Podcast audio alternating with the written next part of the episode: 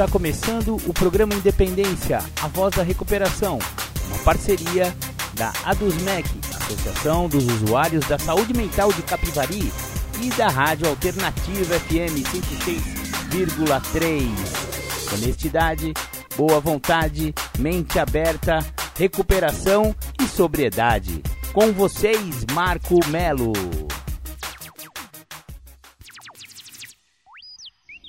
Marco Melo sou eu e você já está no programa Independência do dia 28 de novembro de 2021. Seja muito bem-vindo, seja muito bem-vinda ao programa Independência deste domingo.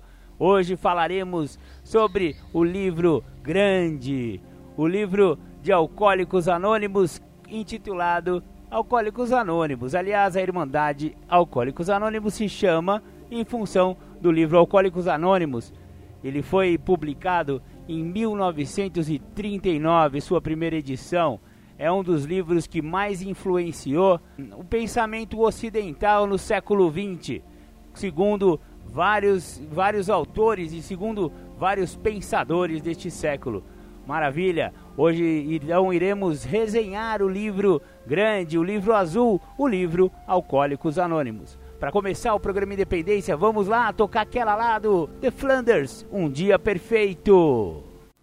Legal, você ouviu The Flanders, Um Dia Perfeito, a música que nós começamos o programa Independência. Afinal, ela fala daquele problema de alcoolismo que também pode acometer uma pessoa bem-sucedida. Você vê que o personagem da música é provavelmente um jogador de futebol ou algum ídolo do esporte aí, e mesmo assim ele tem problemas com álcool, ele fica sozinho lá de frente ao espelho e nem sequer se reconhece. É onde o alcoolismo, né, levou ele até o seu próprio fundo de poço. Cada um tem o seu fundo de poço uma pessoa que é bem sucedida, de boa família, que tem dinheiro, etc e tal, talvez o fundo, fundo de poço dela não seja tão gritante, né, como uma pessoa que está em situação de rua, etc e tal. Porém, também é um fundo de poço e também precisa de cuidados, tratamento e ajuda.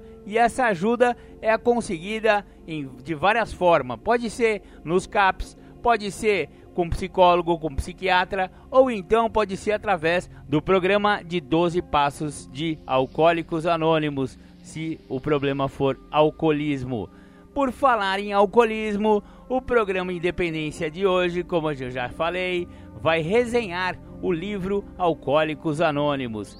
Eu tenho um exemplar aqui deste livro, também conhecido na Irmandade como Livro Grande ou Livro Azul o livro azul aqui que eu tenho na minha mão é a quarta reimpressão da quarta edição do original, cedida pela Junab, Junta de Serviços Gerais de Alcoólicos Anônimos do Brasil.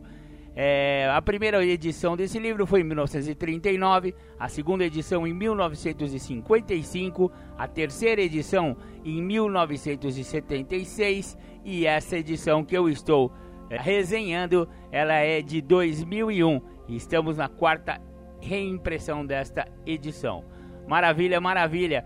O livro já começa com o preâmbulo do AA, que é o seguinte: Alcoólicos Anônimos é uma irmandade de pessoas que compartilham suas experiências, forças e esperanças, a fim de resolver seu problema comum e ajudar outros a se recuperarem do alcoolismo. O único requisito para tornar-se membro é o desejo de parar de beber. Para ser membro de AA, não há taxas ou mensalidades. Somos autossuficientes graças às nossas próprias contribuições. A A não está ligada a nenhuma seita ou religião, nenhum movimento político, nenhuma organização ou instituição. Não deseja entrar em qualquer controvérsia, não apoia nem combate quaisquer causas. Nosso propósito primordial é o de mantermos-nos sóbrios e ajudarmos outros alcoólicos a alcançarem a sobriedade. Direitos autorais de AA Grapevine Incorp. Muito legal, então o livro já começa com esse preâmbulo que ele é lido geralmente na, no começo de todas as reuniões de AA no mundo todo. Então, é, a, a, edição brasileira, que é essa que eu tenho, né? Ela logo em seguida ela faz uma menção ao prefácio da primeira edição, que é muito interessante da gente discutir a respeito do pre prefácio, porque estamos falando de uma de uma edição de 1939, é, escrita pelos cofundadores do AA, Bill W. e Dr. Bob. Então vamos ver como que é o prefácio da primeira edição. Nós de Alcoólicos Anônimos somos mais de 100 homens e mulheres que nos recuperamos em aparentemente irremediável condição mental e física. Já vou fazer um parênteses aqui. Olha só, em 1939 a A tinha apenas 100 membros, gente, 100 pessoas só. Hoje são milhões e milhões de pessoas se recuperando em Alcoólicos Anônimos. Continuando o texto. Demonstrar a outros alcoólicos exatamente como nos recuperamos é o principal objetivo deste livro. Por eles, esperamos que estas páginas sejam convincentes, que nenhuma prova adicional seja necessária. Acreditamos que este relato de nossas experiências irá ajudar todos a melhor compreenderem o alcoólico. Muitos não compreendem que o alcoólico é uma pessoa muito doente e, ademais, temos a certeza de que nossa maneira de viver é benéfica para todos. É importante permanecermos anônimos porque somos atualmente muito poucos para atender o enorme número de pedidos pessoais que possa resultar desta publicação. Por sermos, na maioria, profissionais liberais ou homens de negócios, não poderíamos, em tal eventualidade, continuar a nos dedicar a nossas ocupações. Gostaríamos que todos compreendessem que nosso trabalho como alcoólicos não é o nosso ganha-pão. Recomendamos a nossos companheiros que, ao escreverem ou falarem publicamente a respeito de alcoolismo, omitam seus nomes pessoais, designando-se apenas como membros de Alcoólicos Anônimos. Encarecidamente solicitamos à imprensa que também respeite este pedido, pois, do contrário, seremos muito prejudicados. Não somos uma organização no sentido convencional da palavra. Não há quaisquer taxas ou cotas. O único requisito para se tornar membro é o desejo sincero de parar de beber. Não estamos ligados a qualquer crença, seita ou organização religiosa em particular, nem nos opomos a quaisquer uma delas. Simplesmente desejamos ser úteis àqueles que sofrem. Temos todo o interesse em receber notícias daqueles que estiverem obtendo resultados a partir da leitura deste livro, sobretudo daqueles que tiverem começado a trabalhar com outros alcoólicos. Gostaríamos de, em tais casos, poder ajudar. Estamos ao inteiro dispor das sociedades científicas, médicas e religiosas para quaisquer eventuais consultas. Olha que bacana, aí assinado Alcoólicos Anônimos. Olha que bacana, você vê que apesar de serem poucas pessoas, já existia né, nessa época a necessidade do anonimato pessoal dos membros, né? Eles pedem até para a imprensa aceitarem, né, e, e respeitarem o caráter confidencial da identidade dos membros de Alcoólicos Anônimos, justamente para preservar o seu anonimato. Muito bacana. Então, esse foi o prefácio da primeira edição de 1939 do livro Alcoólicos Anônimos. Depois vem o prefácio da segunda edição e o prefácio da terceira edição e o prefácio desta presente edição, que eu também acho importante dividir com os amigos e amigas. Esta quarta edição de Alcoólicos Anônimos veio a público em novembro de 2001 no começo de um novo milênio. Desde a terceira edição, que foi publicada em 1976, o número de membros de AA dobrou, atingindo mais de 2 milhões de pessoas, com cerca de 100.800 grupos em 150 países. Olha só, já vou fazer um parênteses aqui. Isso aqui foi em 2001, galera. Vamos falar que é 20 anos atrás já tinham 2 milhões. Hoje já estima-se que mais que dobrou e que sejam pelo menos 5 milhões de membros de Alcoólicos Anônimos. Continuando com o texto. A literatura tem desempenhado um importante papel no crescimento de AA. Um fenômeno notável no último quarto de século foi a explosão de traduções de nossa literatura básica para inúmeros idiomas e dialetos. Em cada um dos países em que a semente de AA foi plantada, ela primeiro fincou raízes lentamente, passando a crescer a largos passos a partir do momento em que se divulgou a literatura. Atualmente, o livro Alcoólicos Anônimos está traduzido em 43 idiomas. À medida que a mensagem de recuperação alcançava um número cada vez maior de pessoas, ela também passou a afetar as vidas de uma crescente variedade de alcoólicos. Quando a frase somos pessoas que normalmente não se encontrariam juntas, na página 47 deste livro, foi escrita em 1939, ela se referia a uma irmandade composta em sua maioria por homens e umas poucas mulheres provenientes de um ambiente social, étnico e econômico bastante parecido. Como muitas outras partes do texto básico de AA, essas palavras revelaram-se muito mais proféticas que nossos membros fundadores sequer poderiam imaginar. As histórias acrescentadas a esta edição representam a participação em nossa Irmandade de pessoas cujas características, idade, gênero, raça e cultura se ampliaram e se aprofundaram para incluir virtualmente qualquer indivíduo que os nossos primeiros 100 membros poderiam esperar atingir. Enquanto nossa literatura preserva a integridade da mensagem de AA, amplas mudanças na sociedade como um todo se refletem em novos hábitos e procedimentos dentro da Irmandade. Por exemplo, aproveitando-se dos avanços tecnológicos, os membros de AA que dispõem de um computador podem participar de reuniões por internet, compartilhando com companheiros alcoólicos de todo o país e do mundo inteiro. Em qualquer reunião, em qualquer lugar, os AAs compartilham entre si experiências, forças e esperanças com o propósito de manterem-se sóbrios e ajudar outros alcoólicos. Moldem a moldem, cara a cara, cabo a cabo, os AAs falam na linguagem do coração, em todo o seu poder e simplicidade. Maravilha, maravilha. Então esse foi o prefácio da quarta edição, essa presente edição que estamos resenhando, que o programa Independência hoje vai falar a respeito. Maravilha, maravilha. Agora vamos dar uma pausa, vamos tomar uma água e ouvir um som de recuperação. Eu vou botar para vocês aquela lá do Roberto Carlos Ocareta.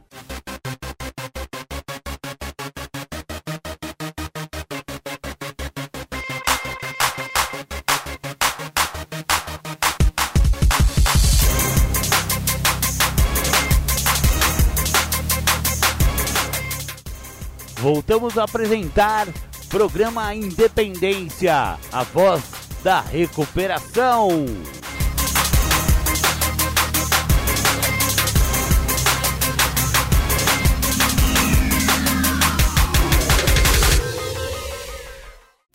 Bacana, bacana. Esse foi Robertão, Roberto Carlos Ucareta. Essa música muito me lembra meu afilhado, meu amigo e meu querido companheiro e amigo Vanderlei. Ô oh, Vanderlei. Vander, saudade demais de você, irmão. Tamo junto sempre, independente da distância, viu, parceiro? Beleza, beleza, voltamos com o programa Independência. Hoje estamos fazendo a resenha do livro Alcoólicos Anônimos, o livro mestre, o livro grande, o livro azul e o texto básico de Alcoólicos Anônimos. Toda a Irmandade surgiu em função, né, e em volta, em torno deste livro. É um livro que tem tudo a ver com recuperação do alcoolismo. Maravilha, maravilha.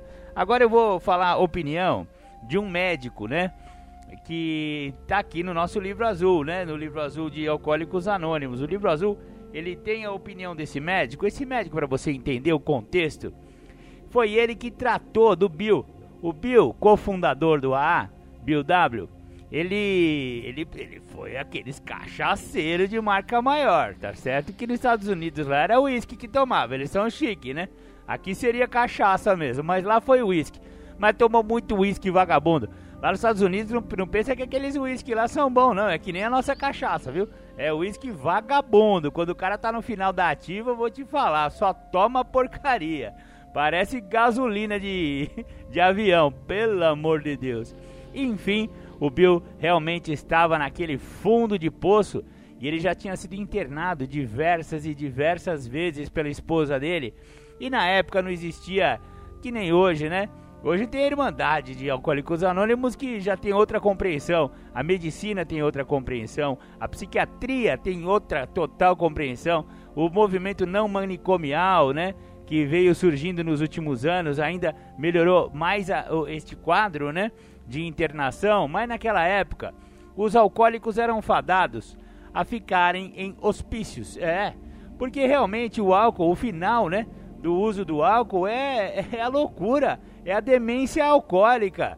Amigão, se você gosta de beber um negócio a mais aí, ó, toma cuidado, porque o, o seu final é ficar louco, rapaz. É ficar numa sala almofadada em um hospício. E era isso que acontecia naquela época, nos anos 30, nos Estados Unidos, com os alcoólatras. E o Bill ficou internado por diversas vezes, só que ele tinha o apreço deste médico. Esse médico ele se chama, deixa eu ler, aqui é William D. Silkworth. Esse médico foi um dos caras que introjetou é, até no programa de AA. O, o Bill trouxe para o programa muitos dos conceitos desse médico que ele era realmente revolucionário para a época. Ele foi um dos primeiros médicos a tentar entender a síndrome do alcoolismo como uma doença, quando todo mundo pensava que era sem vergonhice e todas aquelas, aquelas coisas que se fala de um alcoólico, né? Esse doutor não, ele já tinha uma compreensão um pouquinho mais elevada a respeito e ele estava é, ajudando Bill numa das suas internações ou em algumas das suas internações então eles conversaram muito. O Bill tirou muitas informações e muitos conhecimentos desse doutor, né? Então nada melhor, né, que o Bill o, o, o procurasse quando ele estava fazendo o livro de Alcoólicos Anônimos para que ele desse a sua opinião. Então vamos direto ao texto para continuar nossa resenha. A opinião do médico. Nós, de Alcoólicos Anônimos, acreditamos que o leitor estará interessado na avaliação médica do plano de recuperação descrito neste livro. É sem dúvida um testemunho convincente aquele prestado pelos profissionais de medicina que lidam na prática com os sofrimentos de nossos membros e que presenciaram nossa volta a uma vida saudável. Um renomado médico, diretor de um importante hospital especializado no tratamento de alcoolismo e dependência química, cedeu a Alcoólicos Anônimos a seguinte carta: A quem possa interessar. Especializei-me no tratamento do alcoolismo há muitos anos, em fins de 1934. Atendi a um paciente que, embora tivesse sido um componente bem-sucedido homem de negócios, era um alcoólico de uma espécie que eu viera a considerar sem esperanças. Durante seu terceiro tratamento, ocorreram-lhe algumas ideias a respeito de um possível método de recuperação. Como parte de sua reabilitação, ele começou a apresentar seus conceitos a outros alcoólicos, convencendo de que deveriam fazer o mesmo com outros mais. Isso tornou-se a base de uma sociedade em rápida expansão destes homens e de suas famílias. Este homem e mais cem outros parecem terem se recuperado. Conheço pessoalmente um grande número de casos do mesmo tipo, com os quais outros métodos haviam falhado por completo. Os fatos acima parecem ter extrema importância para a medicina, devido às extraordinárias possibilidades de rápida expansão do trabalho dessas pessoas isto pode caracterizar o início de uma nova era nos anais do alcoolismo. Estes homens podem perfeitamente ter um remédio para milhares de situações semelhantes. Pode-se confiar inteiramente em tudo que eles dizem a respeito de si mesmos. Atenciosamente, Dr. William D. Silkworth, médico. O médico que, a nosso pedido, nos cedeu esta carta teve a gentileza de estender-se em suas opiniões na declaração que apresentaremos a seguir. Nesta declaração, ele confirma aquilo em que nós, que sofremos a tortura do alcoolismo, certamente acreditamos: que o corpo do alcoólico é tão anormal quanto a sua mente. Não nos satisfazia ouvir dizer que não éramos capazes de controlar nosso modo de beber apenas porque éramos desajustados diante da vida por estarmos fugindo da realidade ou por sermos rematados deficientes mentais. Essas coisas eram em grande parte verdadeiras para alguns entre nós, mas temos a certeza de que nossos corpos também estavam doentes. Em nossa opinião, qualquer descrição do alcoólico que exclua este fator físico é incompleta. A teoria médica de que temos uma alergia a álcool nos interessa. Como leigos, Pouca importância tem, é claro, nossa opinião quanto ao acerto dessa teoria, mas como ex-bebedores problema, podemos dizer que sua explanação faz sentido. Explica muitas coisas para as quais de outro modo não teríamos justificativa. Embora encontremos a solução para o nosso problema, tanto no plano espiritual como no altruístico, defendemos a hospitalização para o alcoólico que esteja muito agitado ou confuso. Na maioria das vezes, é imperativo que a mente de um homem esteja desanuviada antes que ele seja abordado, pois será então mais provável que ele compreenda e aceite o que temos a oferecer. O médico escreve: O assunto exposto desse livro parece-me de suma importância para aqueles que sofrem de alcoolismo. Digo isto após uma experiência de vários anos como diretor médico de um dos mais antigos hospitais do país no tratamento da dependência de álcool e drogas. Foi, portanto, com real satisfação que recebi o convite para contribuir com algumas palavras a respeito do assunto, que é nestas páginas abordado com riqueza de detalhes.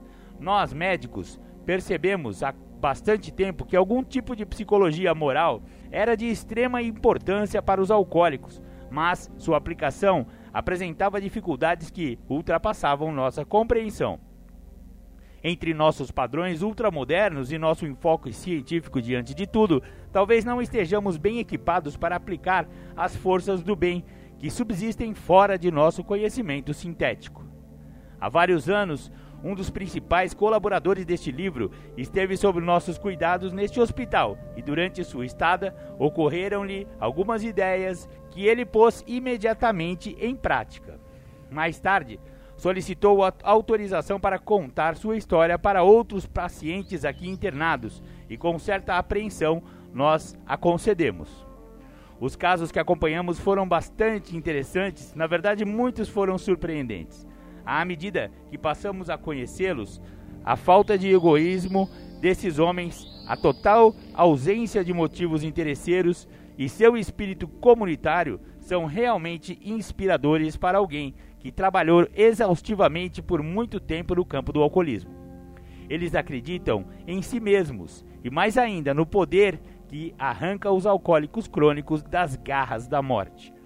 Não há dúvidas de que um alcoólico precisa ser liberado de sua compulsão pelo álcool, e com frequência isto requer um indiscutível tratamento hospitalar antes de medidas psicológicas possam ser inteiramente proveitosas. Acreditamos e assim sugerimos há alguns anos que a ação do álcool sobre estes alcoólicos crônicos é a manifestação de uma alergia que o fenômeno da compulsão limita-se a esta categoria de pessoas e jamais acontece com um bebedor moderado médio. Essas pessoas alérgicas nunca podem, sem correr riscos, consumir álcool de qualquer espécie.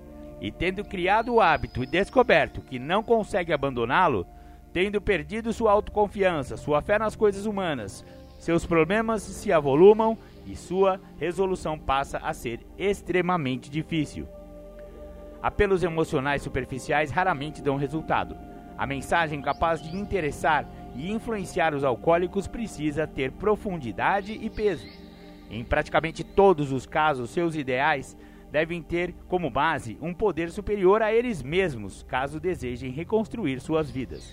Se alguém considerar que para psiquiatras na direção de um hospital para alcoólicos parecemos um tanto sentimentais, que venha por algum tempo ficar ao nosso lado na frente de combate observar as tragédias das esposas desesperadas dos filhos pequenos. Deixe que a solução destes problemas se torne parte de seu trabalho diário e até mesmo de suas horas de sono, e o maior dos céticos não se surpreenderá com o fato de termos aceitado e encorajado este movimento. Estamos certos de que, após vários anos de experiência, nunca encontramos algo que tenha contribuído mais para a reabilitação destas pessoas do que o movimento altruísta que hoje se desenvolve entre eles. Homens e mulheres bebem essencialmente por gostarem do efeito produzido pelo álcool. A sensação é tão ilusória que, embora admitido que isso é prejudicial, eles não conseguem, depois de algum tempo, distinguir o verdadeiro do falso. Para eles, a vida de alcoolismo parece ser a única vida normal. Tornam-se inquietos, irritáveis e descontentes, a não ser que possam ter novamente a sensação de alívio e conforto que chega logo após tomarem alguns goles. Goles que eles veem os outros tomarem sem problemas. Depois de terem novamente sucumbido a esse desejo, como tantos fazem, e depois que se desenvolve um fenômeno da compulsão, eles passam pelos bem conhecidos estágios da bebedeira, da qual emergem cheios de remorso, com firme propósito de não beberem outra vez. Isto se repete inúmeras vezes e, a menos que essa pessoa possa sofrer uma radical mudança psíquica, há muito pouca esperança de recuperação.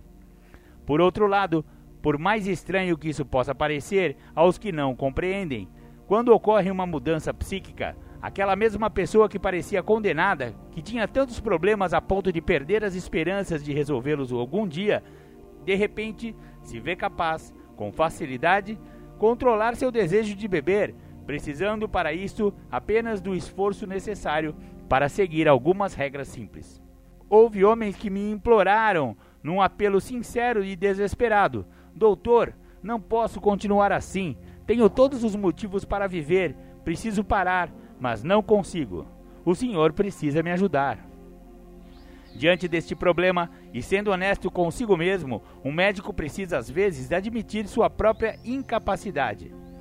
Embora dando tudo de si, muitas vezes não é suficiente. Sente que algo maior do que o poder humano é necessário para produzir uma mudança psíquica indispensável.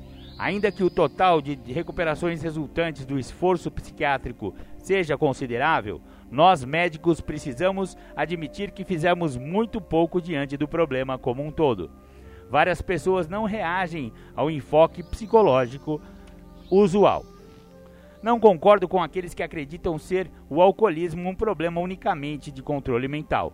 Tenho tratado de vários homens que, por exemplo, trabalharam durante meses num problema ou transação de negócios que deveria ser resolvida em determinada data, que lhe seria favorável. Um ou dois dias antes desta data, eles tomavam uma bebida e então o fenômeno da compulsão tornava-se mais forte que qualquer outros interesses e o compromisso importante não era cumprido. Esses homens não estavam bebendo por fuga, bebiam para satisfazer uma compulsão acima de seu controle mental. Há várias situações que se originam no problema da compulsão e levam os homens a sacrificarem suas vidas em vez de continuarem lutando. A classificação dos alcoólicos parece difícil e, sob vários aspectos, foge do, ao propósito deste livro. Existem, sem dúvida, os psicopatas, que são emocionalmente instáveis. Estamos todos familiarizados com este tipo. Eles estão sempre largando a bebida para valer. Sentem-se super arrependidos e fazem vários planos, mas nunca tomam uma decisão. Há o tipo de homem que reluta em admitir que não pode tomar uma bebida. Planeja várias maneiras de beber. Muda de marca ou ambiente. Há o tipo que sempre acredita que, tendo se livrado inteiramente do álcool por algum tempo, pode tomar um gole sem perigo.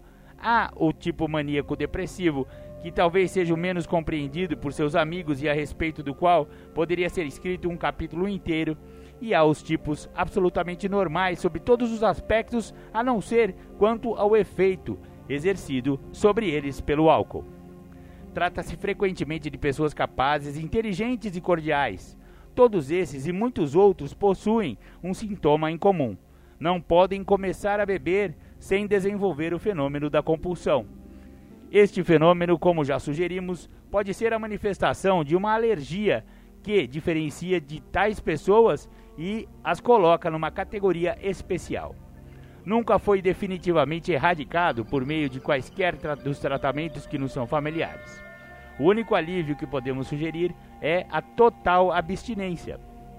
Isto nos lança imediatamente num caldeirão fervente de debates. Muito tem sido escrito a favor e contra, mas entre os médicos, a opinião geral parece ser que a maioria dos alcoólicos crônicos está condenada. Qual a solução? Talvez eu possa responder melhor a essa pergunta com a narrativa de uma das minhas experiências. Cerca de um ano antes desta experiência, me foi trazido um homem para ser tratado de alcoolismo crônico. Estava parcialmente recuperado de uma hemorragia gástrica e parecia ser um caso de deterioração mental patológica. Havia perdido tudo e vivia apenas, pode-se dizer, para beber. Admitia e acreditava sinceramente que para ele não mais havia esperança. Após a eliminação do álcool, nenhum dano cerebral permanente foi encontrado. Ele aceitou o plano delineado por este livro. Um ano mais tarde veio me ver. Minha sensação foi muito estranha. Reconheci o homem pelo nome e em parte por seus traços, mas qualquer semelhança terminava ali. De uma ruína trêmula, desesperada e nervosa, emergira um homem cheio de autoconfiança e alegria. Conversei com ele durante algum tempo, mas não fui capaz de me convencer de que o havia conhecido antes. Para mim, ele era um estranho e assim se despediu. Já se passou muito tempo e ele não voltou a beber. Quando preciso de estímulo mental, penso muitas vezes em outro caso trazido por um eminente médico de Nova York. O paciente havia feito seu próprio diagnóstico e concluído ser situação irremediável. Esconderam-se num celeiro abandonado, determinado a morrer. Fora resgatado por uma equipe de salvamento e em condições desesperadoras trazido para mim. Após a reabilitação física, teve comigo uma conversa na qual declarou com sinceridade que considerava o tratamento um esforço inútil, a menos que eu pudesse lhe garantir que ninguém jamais fizera, que no futuro ele seria a força de vontade de resistir ao impulso de beber. Seu problema alcoólico era tão complexo e sua de depressão tão grande que acreditamos que sua última esperança estaria no que chamávamos então de psicologia moral e duvidávamos de que até mesmo aquilo pudesse surtir algum efeito. Entretanto, ele se entregou às ideias contidas nesse livro. Não toma um só gole de bebida há muitos e muitos anos. Vejo-o de vez em quando e ele é sem dúvida o exemplo de homem que qualquer um gostaria de conhecer. Sinceramente aconselho a todos os alcoólicos que leiam este livro até o final. Embora talvez venham para zombar, pode ser que fiquem para uma prece. Dr. William D. Silkworth, médico. Muito bacana, então essa foi a declaração, né? A carta do Dr. Silkworth para o Bill, né? E para e compor os textos que fizeram esse livro grande, esse livro azul, esse texto de Alcoólicos Anônimos, do livro Alcoólicos Anônimos. Bacana, bacana, vamos dar uma pausa agora ouvir mais um sonzinho de recuperação aí e já já a gente volta com mais resenha do livro. O anonimato é o alicerce espiritual de todas as nossas tradições. Lembrando sempre de colocarmos os princípios acima de personalidades. O nosso maior objetivo é sempre levar a mensagem às pessoas que ainda sofrem.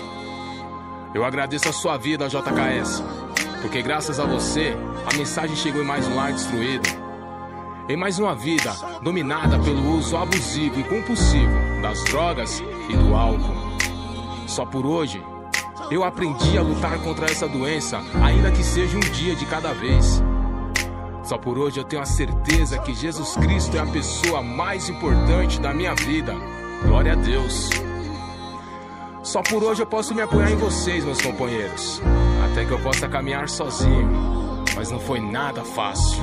Colei, fiquei um tempo firmão, só não tinha percebido honestidade, mudança de comportamento, atributos para poder ficar limpo. Foi só me achar forte, rapaz, pra liberar o inimigo, o monstro que vive dentro de mim, que a todo momento tem que ser combatido. Lá estava eu outra vez, tragando um pouco mais da morte, esquecendo tudo que havia aprendido, a minha impotência falando mais forte. Ainda não, isso ou aquilo tinha me acontecido, bem pior de onde parei. Como posso ter permitido alguém aí?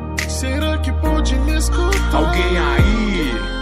Por favor, vem me ajudar. Eu lá trancado, cercado com tendência suicida. O telefone toca, eles dizem que alguém da minha família manda subir. Me tirar daqui sozinho eu não consigo. Vou voltar pros companheiros só por hoje fica limpo. Que dor terrível, só agora percebo, não vale a pena. Progressivo, incontrolável, não tem cura essa doença. É hoje que vou te resistir, vou te rejeitar.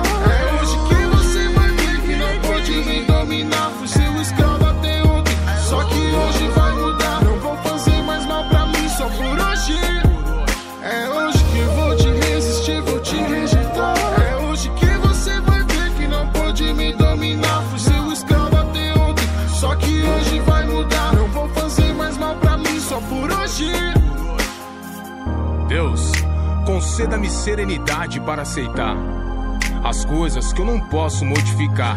Coragem para modificar aquelas que eu posso e sabedoria para reconhecer as diferenças. É defesa, armadura, sei que protege minha vida. Seja feita sua vontade, é o que a gente precisa. Obrigado pela minha família, obrigado pelos companheiros, obrigado pela sala aberta por estar em nosso meio, por me mostrar meu real tamanho, fundo de poço, dar a vida a quem não merecia. De novo, de novo, por me pegar em teu colo, por debaixo das suas asas, manifestar seu amor e alguém que não vale nada. E foi dentro da sala que aprendi a ser tesoureiro. Mente aberta, honestidade, reconquistei o respeito.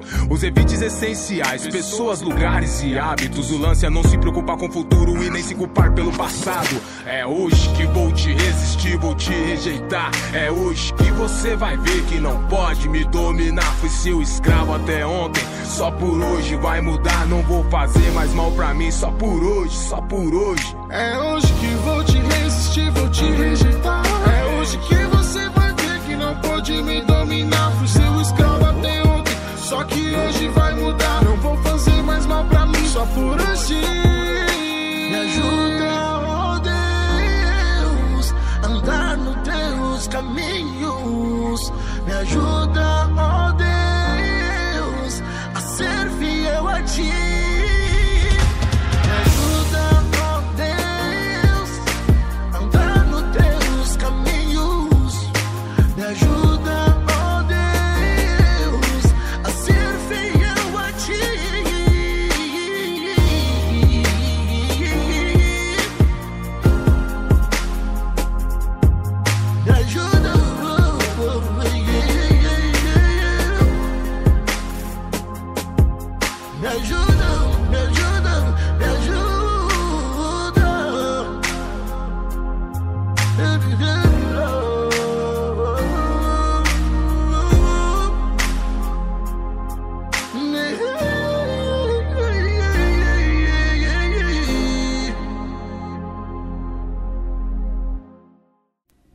Bacana, você ouviu aí o rap do Só por Hoje, muito bacana esse rapzinho. Legal, legal, voltamos aqui à nossa resenha do livro Alcoólicos Anônimos. Agora, é, na sequência, né, o primeiro capítulo do livro, ele conta a história do Bill. A história de Bill W., cofundador de Alcoólicos Anônimos, mas é um capítulo um pouco extenso e eu não tenho, não terei tempo neste programa Independência para falar a história do Bill, mas é uma história tão interessante que no domingo que vem falaremos exclusivamente da história de Bill, da fundador de Alcoólicos Anônimos. Agora para encerrarmos, né, a última parte, né, o último bloco da resenha do livro Azul Anônimos, é, eu vou eu vou disponibilizar um pedacinho aqui que eu achei muito que é no capítulo 2 há uma solução. O que aconteceu de extraordinário a todos nós foi o fato de termos descoberto uma solução em comum. Temos um caminho a respeito do qual concordamos unanimemente e no qual podemos nos unir, numa atividade fraterna e harmoniosa. Esta é a grande notícia trazida por este livro àqueles que sofrem de alcoolismo. Uma doença como esta, e viemos a acreditar que é uma doença, envolve aqueles que nos cercam como nenhuma outra enfermidade humana. Se ela sofre de câncer, todos sentem muito por ela e ninguém fica zangado ou ferido. Mas o mesmo não ocorre no caso da doença do alcoolismo, pois ela traz consigo a destruição de todas as coisas valiosas. Consome todos os que têm suas vidas de algum modo ligadas ao doente. Provoca incompreensão, enormes ressentimentos, insegurança financeira, aborrecimentos de amigos e empregadores, vidas deformadas para crianças inocentes, pais, esposas tristes. A lista é infinita. Esperamos que com esse livro você fique informado e conforte aqueles que são ou possam vir a ser afetados. Existem muitos. Psiquiatras altamente competentes sobre cujos cuidados estivemos consideraram algumas vezes impossível persuadir um alcoólico a discutir sem reserva sua situação. Por mais estranho que pareça, esposas, pais e amigos íntimos nos consideram ainda mais inacessíveis.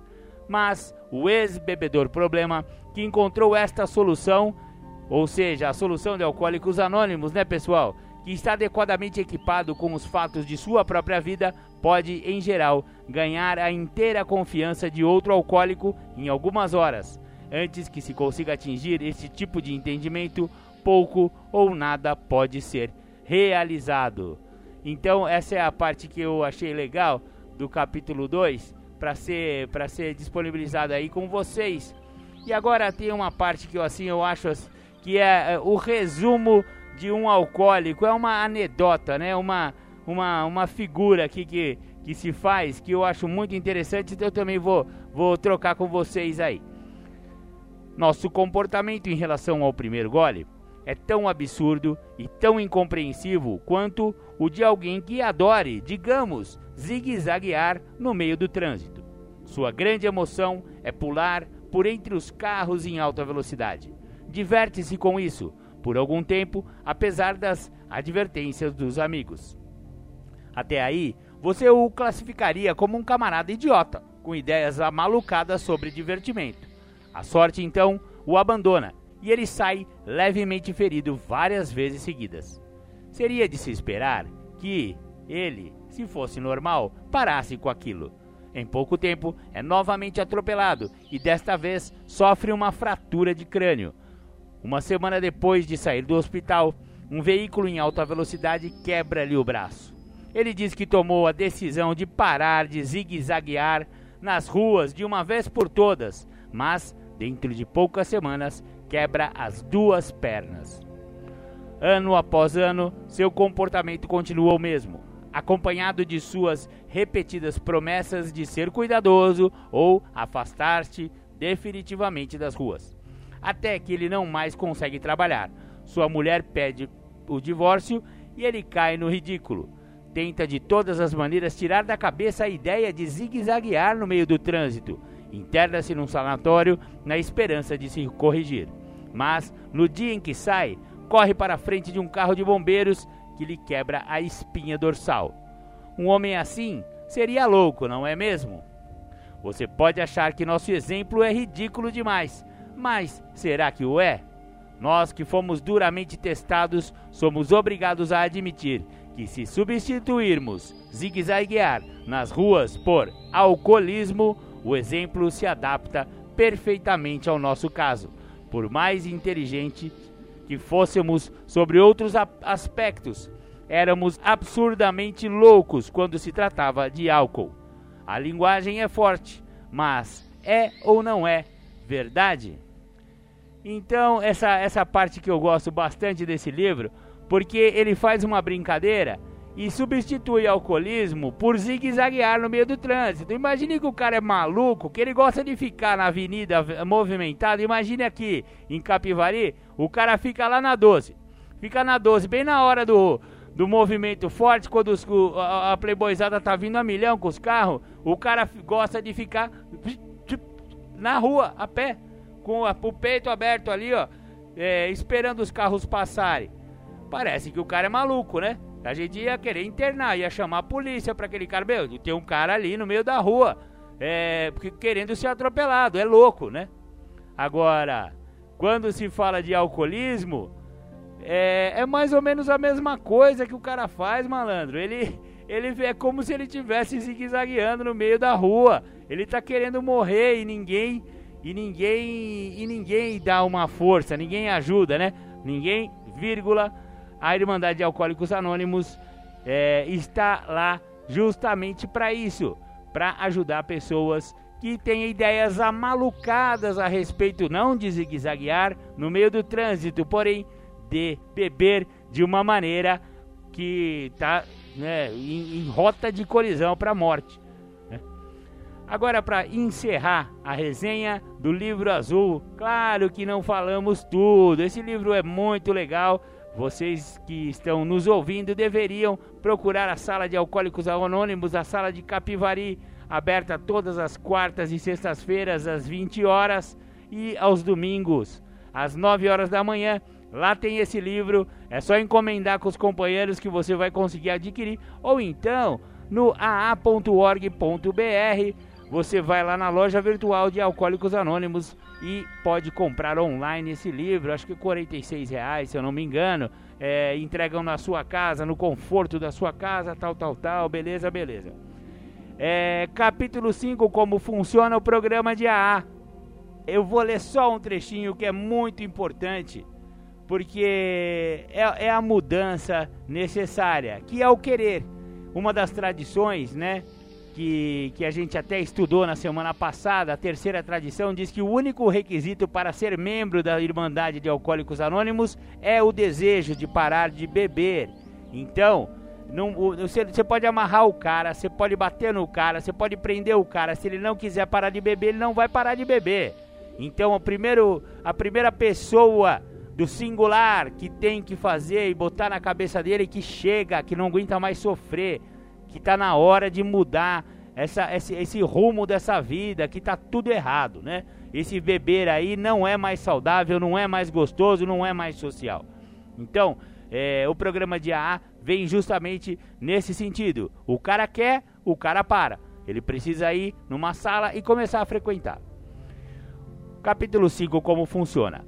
Raramente vimos alguém fracassar tendo seguido cuidadosamente nosso caminho. Os que não se recuperam são pessoas que não conseguem ou não querem se entregar por completo a este programa simples. Em geral, homens e mulheres que, por natureza, são incapazes de ser honestos consigo mesmos. Existem pessoas assim. Não é sua culpa, parecem ter nascido assim. São naturalmente incapazes de aceitar e desenvolver um modo de vida que requeira total honestidade. Suas chances são inferiores à média. Existem também as que sofrem de graves distúrbios mentais e emocionais, mas muitas delas se recuperam se tiverem a capacidade de serem honestas. Nossas histórias revelam, de uma forma geral, como costumávamos ser, o que aconteceu e como somos agora. Se você chegou à conclusão de que quer o que nós temos e deseja fazer tudo possível para obtê-lo, então está pronto para dar alguns passos. Diante de alguns, nós recuamos. Achamos que poderíamos encontrar um modo mais fácil, mais cômodo, mas não conseguimos. Com toda a veemência de que somos capazes, pedimos a você que seja corajoso e cuidadoso desde o início. Alguns de nós tentamos nos agarrar a nossas velhas ideias e o resultado foi nulo, até que nos rendemos incondicionalmente. Lembre-se que estamos ligando, lidando com o álcool, traiçoeiro, desconcertante, poderoso. Sem ajuda é demais para nós, mas há alguém que tem todo o poder. Este alguém é Deus, que você possa encontrá-lo agora. Meias medidas de nada adiantam, continuamos no ponto crítico. Pedimos a ele a proteção, o cuidado em total abandono. E aí vem a lista dos 12 passos, que foi a semana passada, não, a semana retrasada estudamos os 12 passos e tal, e tivemos, é, vimos estudando esse espaço já há algum tempo aqui no programa Independência. Maravilha, maravilha. Então, essa foi a nossa humilde, né, resenha do livro Alcoólicos Anônimos. Espero que vocês tenham pelo menos se interessado pelo assunto e como eu já fiz o convite, farei de novo. Vá a uma sala e conheça melhor este programa de recuperação do alcoolismo, presente em mais de 180 países e que é o mais eficaz no tratamento de alcoolismo em todo o mundo. Bacana, bacana. Agora vamos para os nossos apoios culturais e depois vai vir o Bruno Góes na, no segundo bloco do programa Independência.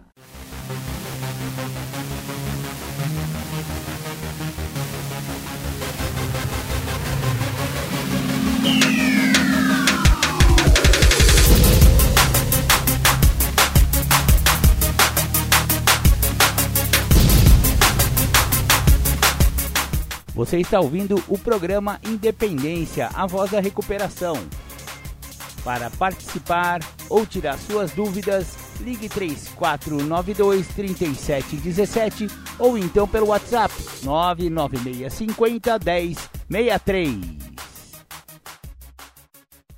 Bacana, voltamos com o programa Independência. Agora vocês ficam com meu amigo, meu querido Bruno Góes. Bruno Góes vai falar sobre o relacionamento com o adicto. Como devo me comportar? Com vocês então, Bruno Góes. Meu nome é Bruno Renato Góes, eu trabalho na área, né? Para quem tem problemas com drogas, eu trabalho na área há mais de 16 anos. A gente vai estar tá falando sobre relacionamento com adicto, né? Aliás, eu diria que é, a minha esposa acho que seria a pessoa mais indicada para falar aqui hoje, né? Mas como ela não grava, ela não faz ao vivo, então vou eu aqui falar sobre relacionamento. E vale lembrar que quando eu falo do relacionamento com o adicto, é, é, eu estou falando de um relacionamento no modo geral. Né? Então hoje eu vou falar aqui de coisas que vai te ajudar não só especificamente com o adicto, mas na sua maneira de se relacionar com as pessoas, no trabalho, no dia a dia, na sociedade e assim vai. Eu não vou falar aqui de como o outro deve se comportar. Eu vou falar de como eu devo me comportar diante do outro. E no final, no final do tema, eu tenho três dicas aqui muito especiais, muito bacanas, que eu separei com muito carinho de mudanças práticas que você pode fazer e que certamente vai melhorar aí o teu relacionamento com o adicto, que certamente vai te trazer resultados muito positivos é, na tua qualidade de vida. Então, no final, tem três dicas aí muito interessantes. Mas o objetivo aqui hoje, além de você compreender um pouco mais né, dessa dinâmica do relacionamento, é você também conseguir olhar para você e compreender que existe passos que depende só de você, que não depende do adicto e que certamente esses passos de algum modo vai ajudar o adicto, mas o objetivo principal é você, né? Então, é, quando a gente fala de relacionamento, nós precisamos entender que o relacionamento ele não se restringe única e exclusivamente a duas pessoas do sexo oposto, né? E, e, e que tenha um, um fundamento amoroso. Não, não é exclusivamente desse tipo de relacionamento que eu estou falando aqui. Também não estou falando exclusivamente do relacionamento mãe-filho, pai-filho. Não, eu estou falando de relacionamento no âmbito geral. E quando eu falo de relacionamento, eu estou falando de duas pessoas que por algum motivo se encontraram e estabeleceram uma comunicação. Por exemplo, eu trabalho com clínica, né? Para que fique bem claro aqui, acho que todo mundo sabe já, né? Eu trabalho com clínica, eu trabalho dentro de uma instituição já faz alguns anos, né? E todas as pessoas que chegam até a clínica, é, todos os familiares que chegam até a clínica, a partir daquele momento que aquele familiar chega e faz uma internação, eu passo a ter um relacionamento com esse familiar, né? Então, quando a gente fala de relacionamento, eu preciso entender que relacionamento é tudo aquilo que se refere quando se fala de duas pessoas. Eu e mais alguém passo a ter uma comunicação e essa comunicação de alguma forma é, terá uma interferência na minha vida. Na live em que eu falei sobre desligamento emocional, eu também falei da importância das emoções para a minha vida. Eu também falei do quanto é, eu, é, da forma como eu funciono no mundo e, e a forma como essas emoções determina as minhas reações. Então, só para a gente lembrar aqui, eu preciso entender que eu sou um ser humano, né? É, Existem algumas características que são particulares é, pelo fato de ser humano, né? Algumas características que me diferenciam das outras espécies né, do, do, dos animais, dos cachorros, dos gatos, das árvores, das plantas.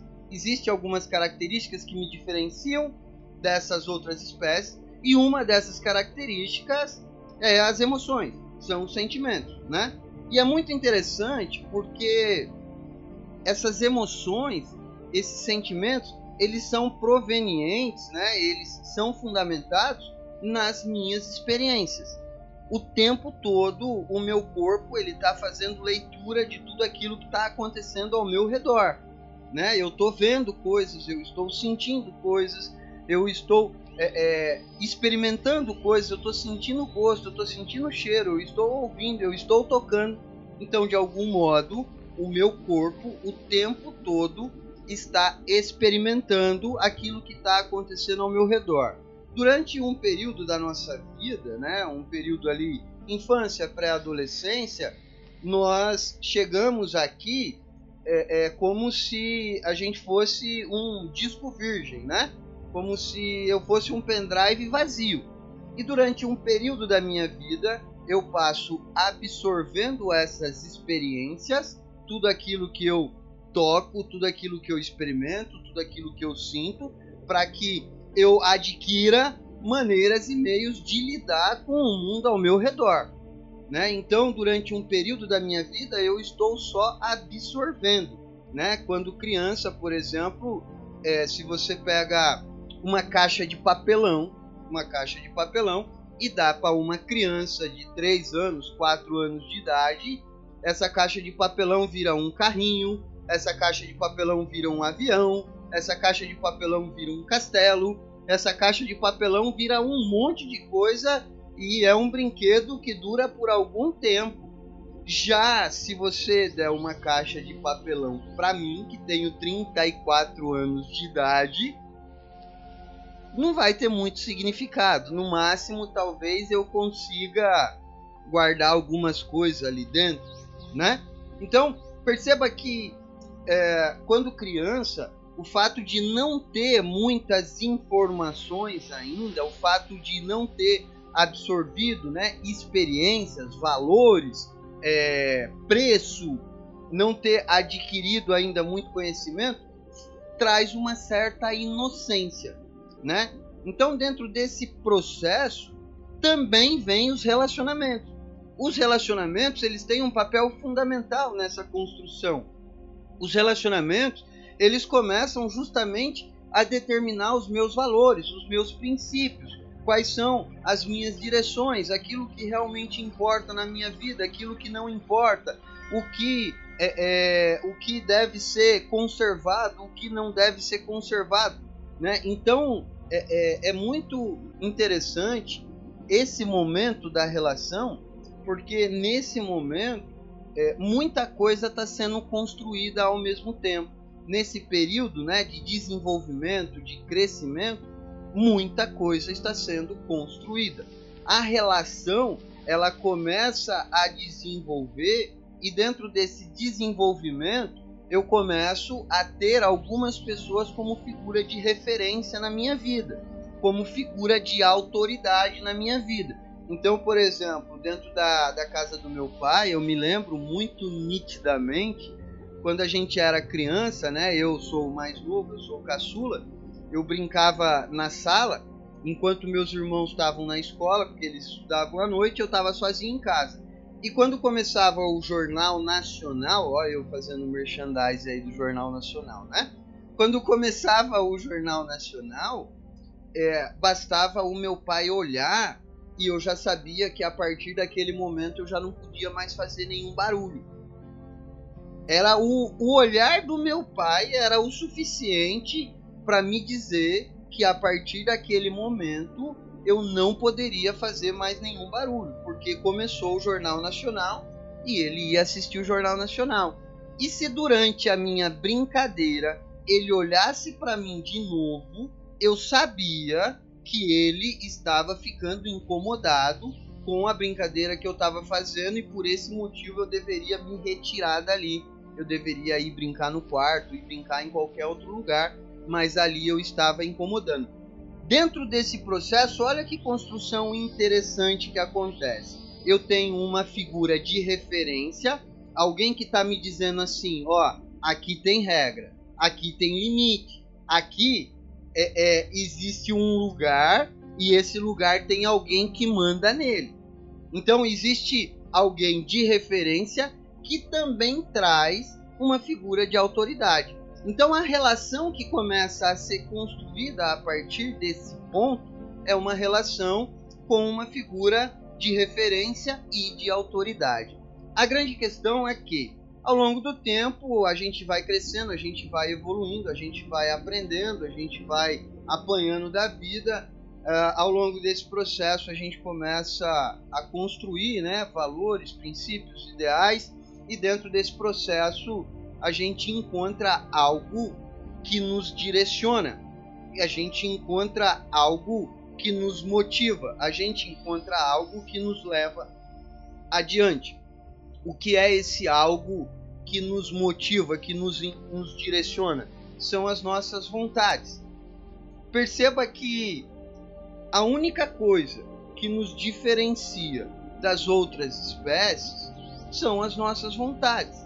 A gente começa a desenvolver a, a vontade própria e logo atrás dessa vontade própria, a gente também começa a entender que nós precisamos correr atrás daquilo que é vontade. Nós precisamos, de algum modo, satisfazer a nossa vontade. E é muito interessante isso, porque a adicção ela aparece justamente nesse ponto. O que diferencia as pessoas que não são adictas daquelas que são adictas é justamente nesse momento. As pessoas que não são adictas, elas compreendem é, que nem todas as suas vontades serão satisfeitas, serão preenchidas por aqueles que estão ao seu redor te servindo. Né? Durante o processo da vida, os meus primeiros contatos é com o meu pai, minha mãe, meus irmãos, depois eu começo a ter contato com pessoas do meu bairro, depois da escola, tio, tia e assim vai. E de algum modo, essas pessoas elas vêm suprindo as minhas vontades. Né? Eu tenho vontade de comer, minha mãe me dá. Eu tenho vontade de tomar banho, minha mãe dá banho. E assim vai. Eu, eu, eu tô com frio e aí eu preciso é, é, me cobrir. Alguém vem e me cobre. Então, de algum modo, até um determinado momento da minha vida, todas as minhas vontades, todas as minhas necessidades, elas foram satisfeitas por alguém. E existia um ponto muito interessante: a diferença entre necessidade e vontade. Né? É, é, durante um momento da vida, o que prevaleceu foi a necessidade. Depois de algum tempo, começou a surgir a vontade. E quando eu começo a compreender que aquelas pessoas ao meu redor elas vão suprir apenas as minhas necessidades e não as minhas vontades, eu começo a entender também que eu vou ter que ir atrás, eu vou ter que fazer por onde, eu vou ter que conquistar. Os adictos, eles não têm essa percepção, e eu falo disso com muita clareza porque eu sou adicto, né? Os adictos, eles não percebem que não vai ser suprido todas as suas vontades. Ao invés de eles desenvolverem, né, é, essa capacidade de ir atrás, de se mover, de correr atrás, não. Eles passam a exigir. Nós, adictos, nesse momento de transição, ao invés da gente sair e começar a correr atrás, pô, eu tenho vontade de uma bicicleta, então eu vou começar a guardar a minha amizade, eu vou começar a fazer economia para que eu possa comprar uma bicicleta eu, quero, eu tenho vontade de ter um videogame, então eu vou começar a encontrar um jeito de ter um videogame. Não, eu adicto começo a exigir, você tem que me dar um videogame, porque eu preciso de um videogame, porque todo mundo tem videogame, eu não tenho videogame. Eu sou diferente de todo mundo, porque lá na minha escola todo mundo fala de videogame, eu também quero um videogame, e você precisa me dar um videogame. Então, nesse momento que começa a surgir a maturidade, o adicto ele não desenvolve, ele passa a exigir. E nesse ponto é onde a relação, né, do adicto com o seu codependente ou com os seus familiares começa a ter problema. Porque o adicto, ele quer, ele exige e aí ele começa a utilizar um artifício para que ele consiga é, conquistar aquilo, que é a manipulação. E do outro lado, o codependente, o codependente começa a enxergar que esse adicto ele não evolui, ele não vai para frente. É, é, na minha trajetória, por exemplo, e eu gosto de usar os meus exemplos, assim não corre o risco de eu ofender alguém, né? É, na minha trajetória, por exemplo, os meus irmãos saíram de casa e começaram a trabalhar, 12, 13 anos de idade, e começaram a, a, a, correr atrás, né? E eles compraram bicicleta e eles tinham videogame e eles faziam um monte de coisas é, é, até chegar num momento que eles começaram a contribuir dentro de casa, que eles começaram a ajudar dentro de casa, enquanto eu, do outro lado, continuava a exigir. E o codependente, por perceber que não existe essa autossuficiência, por perceber que não existe essa independência do adicto, começa a se perguntar onde foi que eu errei. O que foi que eu deixei de fazer? Qual foi a parte que eu perdi aí que agora deu esse problema? E aí o que é que o codependente começa a fazer? Começa a suprir. Eu quero uma bicicleta, vai lá e compra. Eu quero uma moto, vai lá e compra. Eu quero um celular, vai lá e compra. Eu quero uma namorada, vamos providenciar uma namorada. Eu quero casar e ter filhos, vamos providenciar um casamento. Vamos comprar uma casa, vamos sustentar o filho.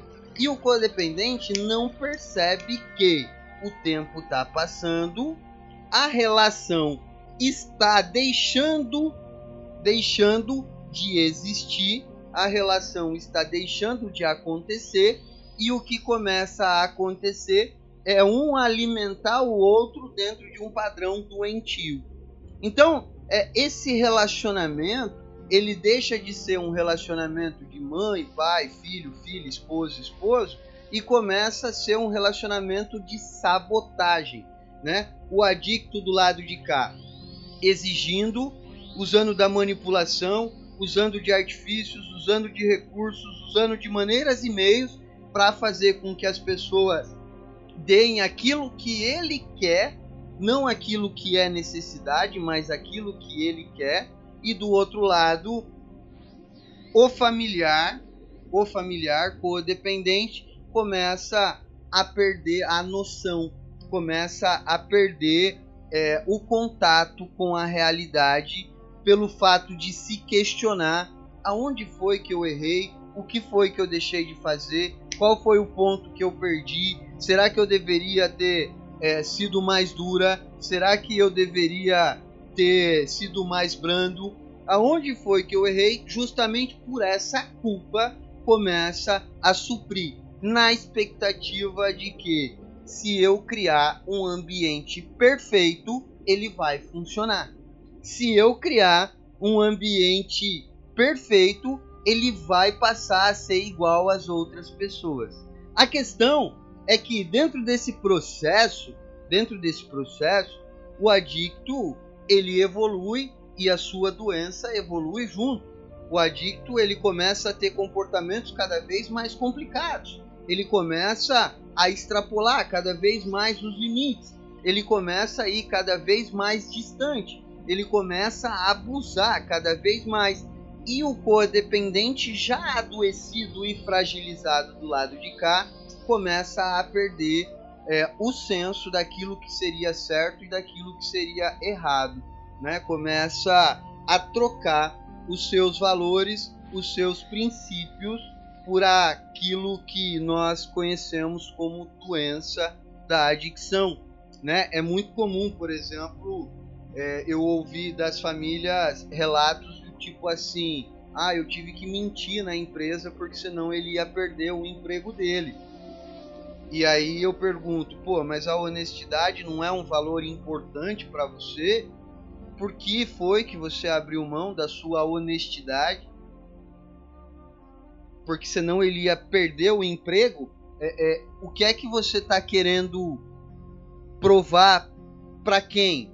Porque, olha só, perder o emprego é um processo natural que acontece com a maioria das pessoas. E perder o emprego só acontece por dois motivos: ou porque eu não sou mais suficiente para aquela empresa, ou porque a empresa não precisa mais de mim. Simples assim.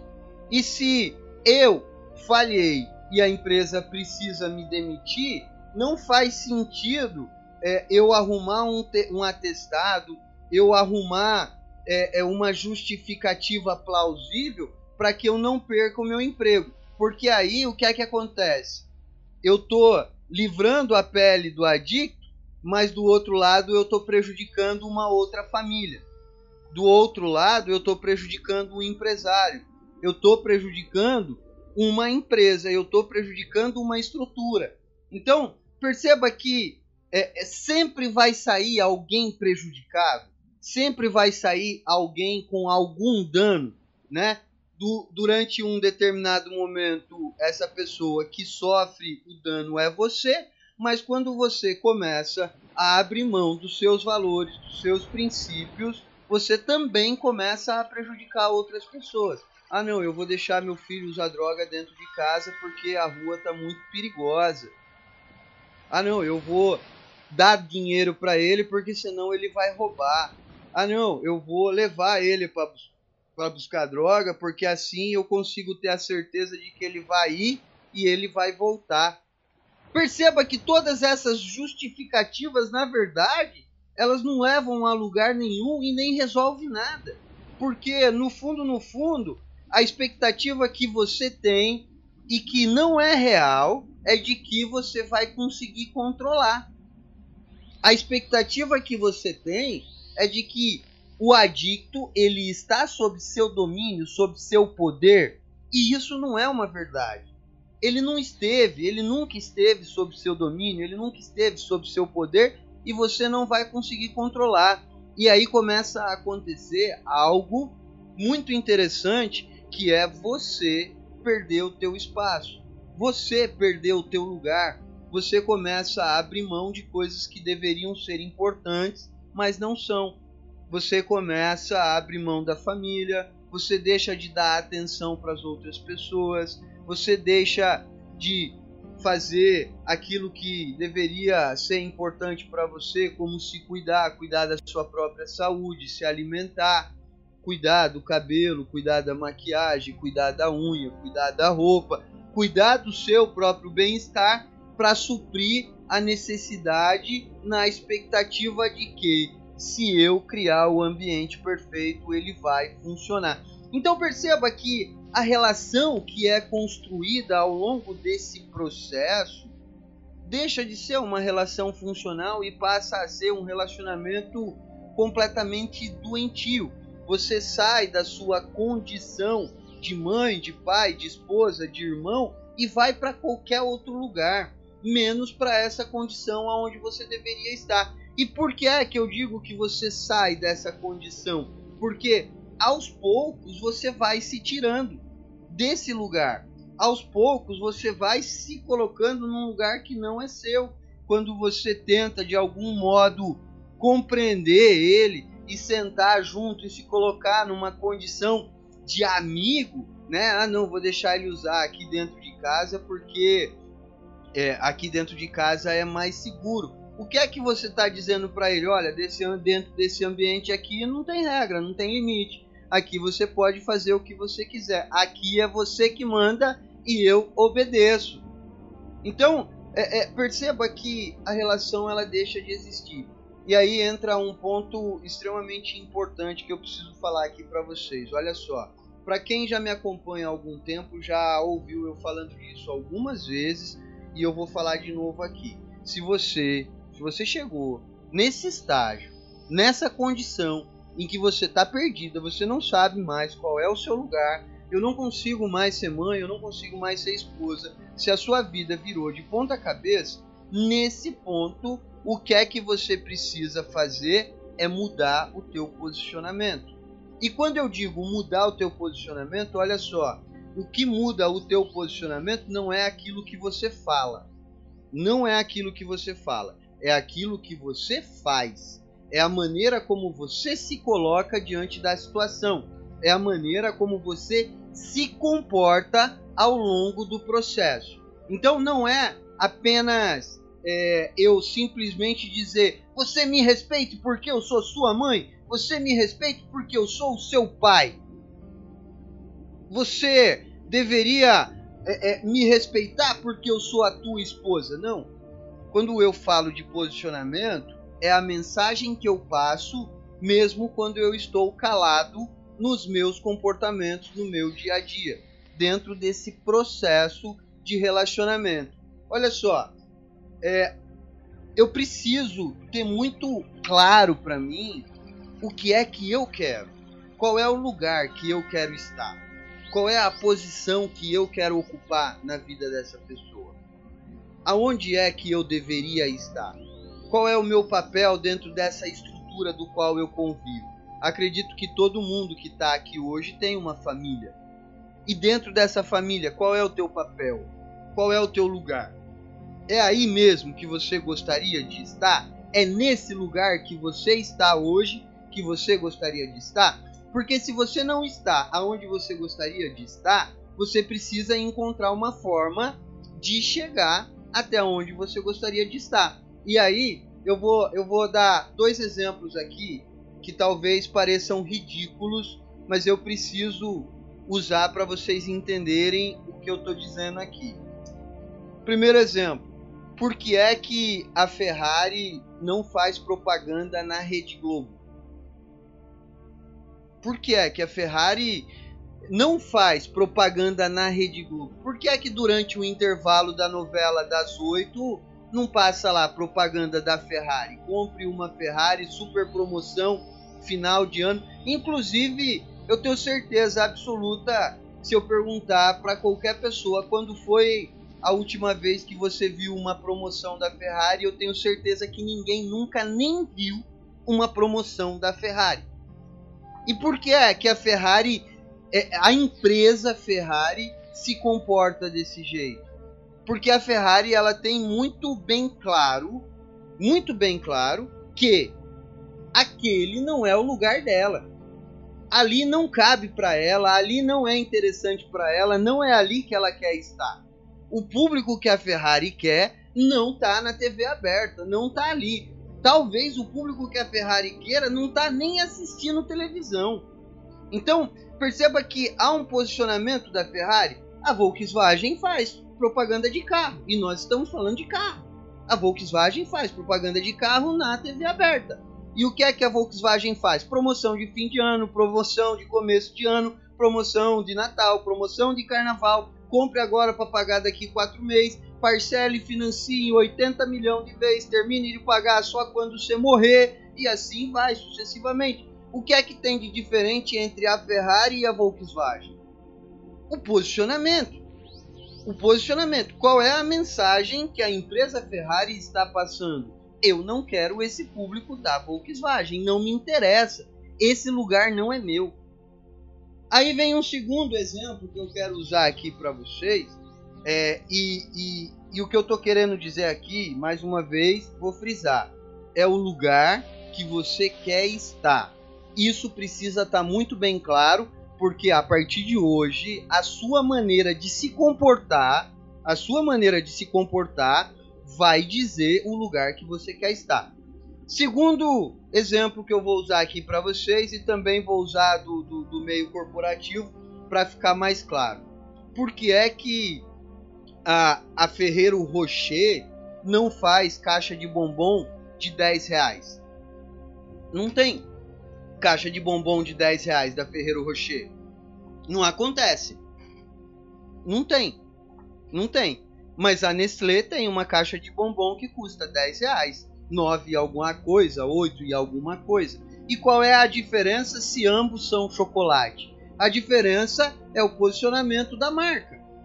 É o posicionamento. E se eu for falar aqui de qualquer marca, de qualquer marca, se você for numa prateleira de supermercado, vocês vão encontrar milhares desses exemplos. É margarina, é maionese, é, é salgadinho, é refrigerante e assim vai sucessivamente. Agora, qual é a questão? É, qual é a diferença da Coca-Cola para, é, é, sei lá, qual é a marca mais barata que tem aí? Convenção, né? Na minha cidade, Convenção, lá de Lula. Convenção Cola. Qual é a diferença da Coca-Cola para Convenção Cola? O posicionamento das marcas. Então, quando eu falo de posicionamento, isso precisa estar muito bem claro para vocês. A forma como eu quero que as pessoas me enxerguem a forma como eu quero que aquela pessoa passe a me enxergar. E aí entra um detalhe que se eu quero chegar nesse lugar, se eu quero me comportar dessa maneira, se eu quero ocupar esse espaço, vai ter algumas coisas na minha vida que eu não posso aceitar. eu preciso me comportar de uma maneira que condiz com o lugar aonde eu quero estar. Se na minha casa eu quero respeito, eu preciso me comportar com respeito. Se na minha casa eu quero que as pessoas acordem cedo, eu preciso acordar cedo. Se na minha casa eu quero que as pessoas se comuniquem de forma educada, olhando no olho, eu tenho que me comportar de maneira educada, olhando no olho. Então, eu olho para onde eu quero chegar, eu olho qual é o posicionamento que eu quero buscar, eu miro aquele lugar, é assim que eu quero ser, e aí eu começo a caminhar em direção a esse lugar. Para que o relacionamento, de fato, ele seja funcional, para que o relacionamento, de fato, ele seja saudável, eu preciso caminhar em direção a esse lugar, porque o relacionamento ele só será saudável quando eu conseguir chegar nesse lugar. Então, perceba que tem uma ligação extremamente importante: posicionamento e relacionamento. E aí, é, para a gente caminhar em direção ao final né, desse momento, uh, ao longo desse processo, ao longo desse processo, aconteceu algo muito importante. O que é esse algo muito importante que aconteceu ao longo desse processo? Foram os sentimentos e as emoções. Tudo aquilo que foi proporcionado pelo meu relacionamento com o outro. Pelo meu relacionamento com o outro. Então, o meu relacionamento com o outro me trouxe sentimentos, me trouxe emoções, e isso fez com que eu reagisse de maneiras talvez da qual eu não gostaria de reagir. Eu atendi uma família há algum tempo atrás, né, uma pessoa, uma esposa, uma esposa não, uma mãe, e ela me falou assim: Bruno, eu não aguento mais, é, meu filho não me respeita, meu filho não me escuta, eu ligo para ele um monte de vezes, ele não me atende, ele não quer saber de mim, ele não demonstra que eu tenho alguma importância na vida dele, ele não fala comigo com, com respeito, o meu relacionamento com meu filho não dá mais. E aí eu perguntei para ela assim: quantas vezes por dia você tenta falar com o seu filho? Ela falou: eu mando para ele aí pelo menos umas 30 mensagens por dia, fora as ligações. Aí eu disse para ela: então a partir de hoje a senhora não vai mais mandar nenhuma mensagem, muito menos fazer nenhum tipo de ligação. A senhora não vai nem ligar e nem mandar mensagem. Você vai dar um passo para trás e você vai interromper esse processo. Eu quero que você faça isso nesse momento. E aí, é, o que foi que aconteceu? Passou alguns dias e aí o adicto, né, o filho dela, foi até ela e falou assim: "Mãe, eu tô indo para tal lugar e eu volto tal hora". Essa mulher ligou para mim tão emocionada e ela falou: "Bruno, pelo amor de Deus, eu não sei qual foi o milagre que você fez que ele veio me avisar que ele ia sair e que ele iria voltar. Aí eu digo para ela assim: a questão é que não tem milagre. A questão é que você saiu da vida dele e ele sentiu falta. E pelo fato de ele sentir falta, se você procurava ele para buscar informação, quando ele vier de lá para cá, ele vai te trazer informação, porque é esse o caminho que ele tem para se aproximar de você. Agora tem um ponto mais importante do que o fato dele ter vindo é, te trazer informação. Eu digo, qual foi o teu sentimento quando ele te procurou e te trouxe essa informação de que ele iria sair? Ela falou: "Pô, eu fiquei muito feliz, eu fiquei muito alegre". E aí eu disse para ela assim: "E qual era o teu sentimento quando você mandava uma mensagem e ele não é, respondia ou quando você ligava e ele não atendia?" E aí ela me falou: "Pô, eu ficava frustrado, eu ficava triste" eu me sentia descartada, eu me sentia muito mal, inútil. E aí é, eu digo para ela: há quantos anos tem o teu filho? Ela me falou assim: "Ah, ele tem acho que 25 mais ou menos". Eu falei: "Agora imagina você construir uma relação ao longo de 15 anos pautada em frustração, pautada em é, sentimento de abandono, sentimento de é, desprezo. Como que essa relação vai ser funcional se o sentimento que alimenta essa relação são sentimentos negativos? Agora, se você não procurou, se você não foi atrás e ele veio de lá para cá e você teve um sentimento bom, qual será o fruto dessa relação depois de algum tempo construindo, é, alimentado por sentimentos bons. Então perceba que uma mudança muito simples, uma mudança muito sutil, mas que faz toda a diferença dentro de um relacionamento. O problema não é eu ligar ou eu deixar de ligar. O problema não é o contato que eu tenho, e sim o sentimento que está sendo nutrido dentro dessa relação. E aí, para encerrar aqui, como eu falei, eu ia deixar três dicas fundamentais para a gente poder mudar essa trajetória e para a gente mudar essa relação e para a gente poder mudar, inclusive, esse sentimento que está sendo nutrido. Antes de dar as dicas aqui, eu vi que o Luiz Fernando falou que trabalha na Volkswagen. Luiz Fernando, não se sinta ofendido pelos meus comentários aqui, tá? É, eu usei só como exemplo, tá? Não se sinta ofendido. Mas eu tenho certeza que você entendeu o que eu falei aqui. Tenho certeza absoluta que você entendeu. Então, vamos lá. Olha só. Se o problema da relação é os sentimentos que estão sendo nutridos ao longo desse processo, como que eu faço então para que a minha relação ela seja honesta? Como que eu faço então para que a minha relação ela seja construtiva? Como que eu faço então para que é, eu deixe de nutrir sentimentos negativos dentro dessa relação. Primeira dica: pare, pare de fazer promessas que você não vai cumprir. Não adianta você dizer assim: "Ah, eu não vou te dar dinheiro nunca mais". Ah, porque se você sair, eu não deixo você nunca mais entrar em casa. Ah, porque você nunca mais pega no meu carro. Ah, porque eu não te amo nunca mais. Ah, porque não sei o que. Não faça promessa que você não vai cumprir. Todas as vezes que você promete algo e você não cumpre, você está se desmoralizando diante do outro. Se eu chego para você, se eu chego para você e digo assim: olha só, amanhã, amanhã a gente é, vai sair e vamos fazer um lanche. E vamos fazer um lanche. E aí, no horário combinado, eu não compareço, eu não chego, não acontece. Você não vai, não dá certo porque eu não dou notícia, eu não dou satisfação, eu sumo. Qual é a visão que você vai ter sobre mim?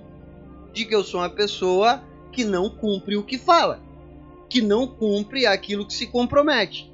Então, todas as vezes que você fala assim, nunca mais eu te dou dinheiro, e depois de 15 dias você dá 10 reais, 20 reais, 50 reais, você está se desmoralizando diante do outro. Então, primeira dica é pare de fazer promessa que você não vai cumprir. Se você prometer, você cumpra. Só prometa aquilo que você é capaz de cumprir. Se você tiver dúvidas, ah, será que eu vou conseguir fazer? É melhor ficar calado. É melhor não prometer. É melhor, é melhor não falar. É melhor não falar.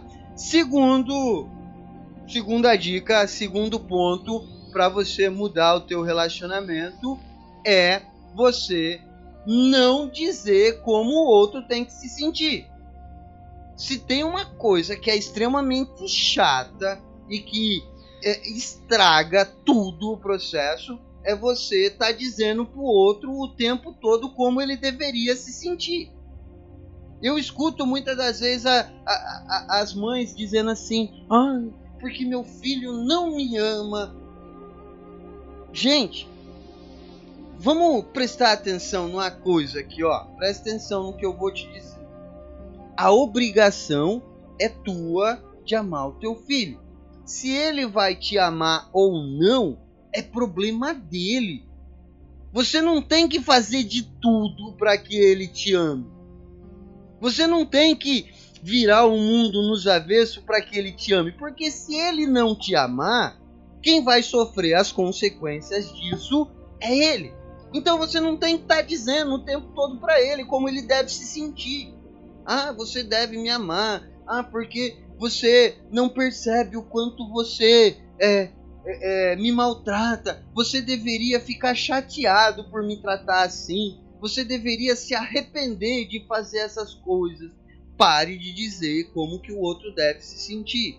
Olhe para os teus sentimentos. Quais são os teus sentimentos? O que importa é os teus sentimentos. E os únicos que você pode mudar são os seus. Você não pode mudar o sentimento dos outros. Eu tenho um filho de 6 anos de idade. A minha obrigação como pai, o meu papel é amar o meu filho, é cuidar, é prover a ele tudo aquilo que ele necessita. Agora, se ele vai me amar ou não, é problema dele, não é problema meu. Isso é responsabilidade dele, não é minha. E ao longo do processo da vida dele, talvez ele olhe para mim e fale: pô, esse cara é uma referência na minha vida, eu amo ele. Ou talvez não. Mas isso é um problema dele. E quem vai lidar com as consequências disso é ele eu não tenho que ficar dizendo para ele o tempo todo como é que ele tem que se sentir. Não tenho que ficar dizendo. Muito pelo contrário, quando eu fico dizendo ao outro como ele tem que se sentir, é como se eu ignorasse o sentimento que de fato ele tem. E aí, o que é que acontece? Você fala pro adicto assim: "Ah, porque você deveria estar arrependido daquilo que você fez. Você deveria estar muito chateado. Ele já tá de pá virada, já tá muito doido, já tá fora do juízo, já tá fora do ar. Ele manda o se a puta que pariu muito rapidinho. Opa, desculpa, escapou um palavrão. Desculpa aí, desculpa aí, o YouTube vai me dar uma multada depois. Mas enfim, já foi. A questão é que não diga ao outro como ele deveria se sentir. Respeite, respeite o sentimento do outro respeite o sentimento do outro. Ah, mas o sentimento do outro me machuca. E aí a gente entra na terceira dica e a mais importante de todas e a mais legal de todas, a dica mais bacana de todas.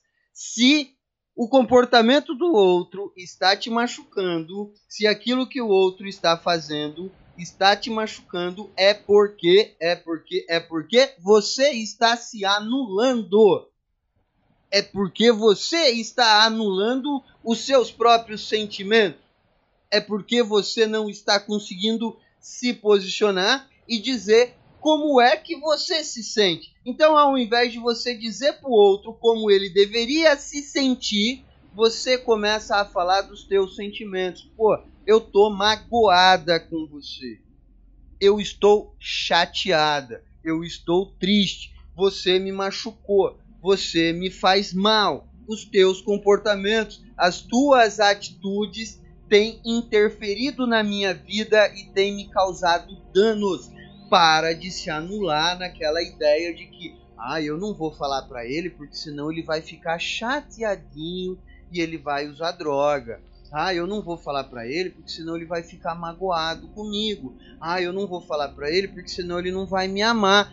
Deixa eu te falar uma coisa aqui é, é, a adicção é uma doença que cega as pessoas. O núcleo da doença é o total isolamento e o isolamento ele se alimenta do egocentrismo. Se o indivíduo está dentro do ego, ele não tem noção do que é que ele está fazendo. E se você não falar para ele, ele não vai saber que ele está te magoando, que ele está te machucando. Então, ao invés de você ficar dizendo para ele, ah, porque você deveria fazer isso, ah, porque você se sente assim, ah, porque você deveria se sentir assado. Fale dos teus sentimentos, fale da tua mágoa, fale do quanto você tem se sentido machucada, do quanto você tem se sentido desprezada, do quanto você está se sentindo ofendida dentro dessa relação. E o principal de tudo, o principal de tudo, respeite os teus próprios sentimentos, porque se você não respeita os teus sentimentos, ninguém na face da terra vai respeitar. Se você continua se anulando, se você continua, ai não, eu não vou fazer um almoço que eu quero hoje porque eu vou fazer a comidinha que ele gosta. Ah não, eu não vou tomar café da manhã agora porque eu vou esperar ele levantar às 9, às 11 da manhã para tomar café da manhã com ele. Ah não, eu não vou jantar agora porque eu vou esperar ele chegar para poder jantar com ele. Cada vez que você faz isso, você está se anulando. Você está deixando de lado aquilo que deveria ser importante para você e você está priorizando aquela pessoa. Você está priorizando o outro. E aí, quando eu falo de posicionamento, não tem como eu me posicionar, não tem como eu passar uma mensagem para o outro se eu não mudar a minha maneira de me comportar. A hora que ele chegar em casa e não tiver mais nada na mesa, porque o café da manhã já foi pro vinagre, todo mundo já comeu e o que sobrou ali foi meia dúzia de prato sujo, e ele fala assim: "Ei, cadê meu café?"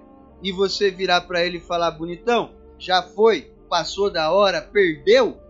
Ele vai começar a entender que tem regra, que tem horário e que na próxima vez, se ele chegar fora do horário, já foi.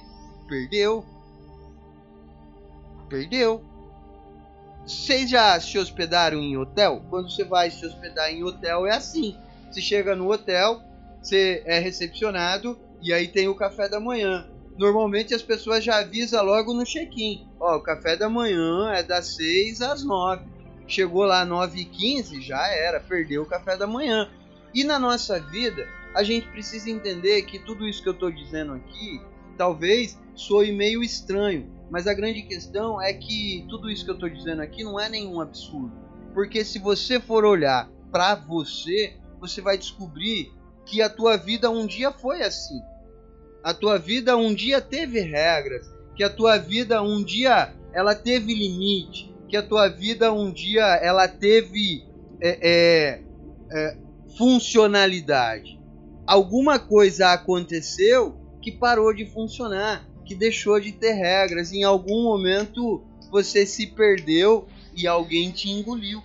Então, nesse momento, quando a gente fala de relacionamento, é muito importante o teu posicionamento. É muito importante você olhar para si e pensar, pô, aonde é que eu gostaria de estar? E é muito importante você saber que o que constrói as relações são os sentimentos, são as emoções. Se eu estou nutrindo sentimentos ruins, sentimentos negativos, por consequência, os meus relacionamentos eles serão ruins, eles serão é, destrutivos. Cabe agora você olhar para si e começar a entender aonde é que eu posso mudar, o que é que eu posso mudar porque se eu quero ter um relacionamento mais saudável, essa mudança ela precisa partir de mim. Se eu preciso de respeito, se eu preciso voltar a ser mãe, voltar a ser esposa, me colocar no lugar, eu preciso agir como tal. Eu preciso agir como tal. Gente, muito bom, muito bom, muito bom, muito bom, muito bom. Eu gosto muito disso, eu me empolgo, eu vou embora. É, e eu vou falando do assunto aqui, se deixar eu vou até meia-noite. Muito obrigado de coração, muito obrigado de verdade. Para mim é muito bacana estar aqui, eu fico muito feliz, muito grato. Espero de fato que vocês consigam colocar em prática tudo isso que foi dito aqui hoje. Fiquem com Deus, beijão, até semana que vem.